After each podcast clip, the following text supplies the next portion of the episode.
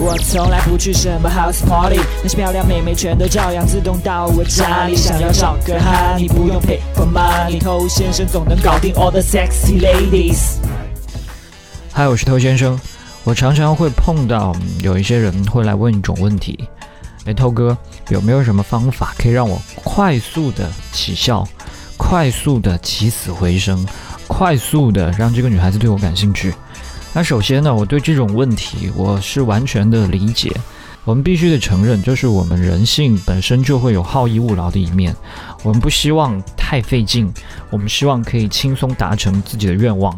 这也是你来听我播客的原因嘛？不想走太多的弯路，不希望做太多的无用功，这都是人之常情。但是。有的人他不仅不想做无用功，他连有用功他也不想做。能不能就让我躺着什么都不做，然后让女孩子来喜欢我？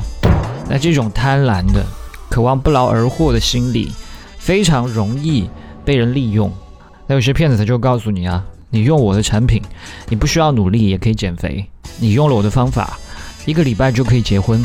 就是这么神奇、快速、高效，是吧？但你想一下，你就算是做最爽、最轻松的事情，去打游戏，你想把游戏打好，你都需要努力嘛。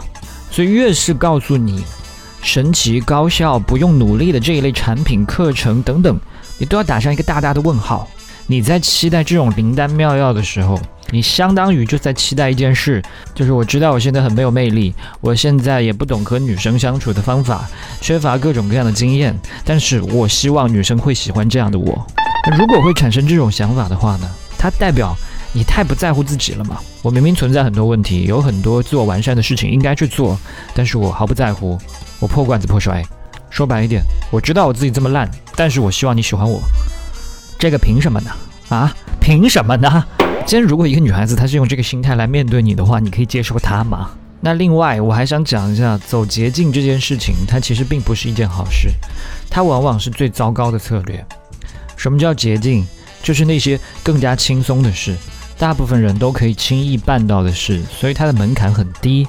那么大家都能够做到这件事情，它就不是一个竞争力。可是两性市场它本身就是一个充满竞争的环境啊。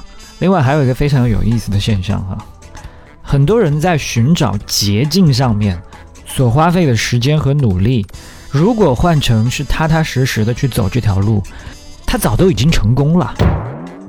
可是呢，他找到所谓的捷径之后，发现这还是行不通，然后继续开始找下一条捷径。好，那我们讲了这么多，所以真的没有什么可以快速起效的办法吗？倒也不是那么的绝对。那在我看来，那所有的各种投入改变，有一件事情是可以短时间很直观的看到效果的。嗨，你多久没有恋爱了？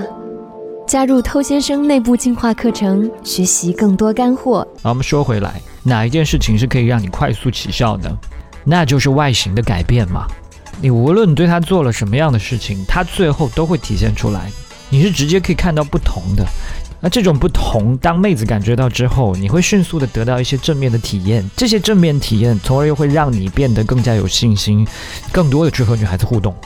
在外形方面，也会包括好些内容，比方说发型，比方说衣着，比方说身材，比方说美颜相机。对，这个不是在开玩笑，这真的是一个可以立竿见影，让你收到更多女生回馈的方式。不信的话，你可以去问问你身边的那些女生照片，她们靠这一招获得了多少小哥哥的爱慕。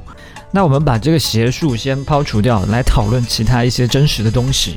那在我看来，发型的改变是可以最直截了当看到不同的，对吗？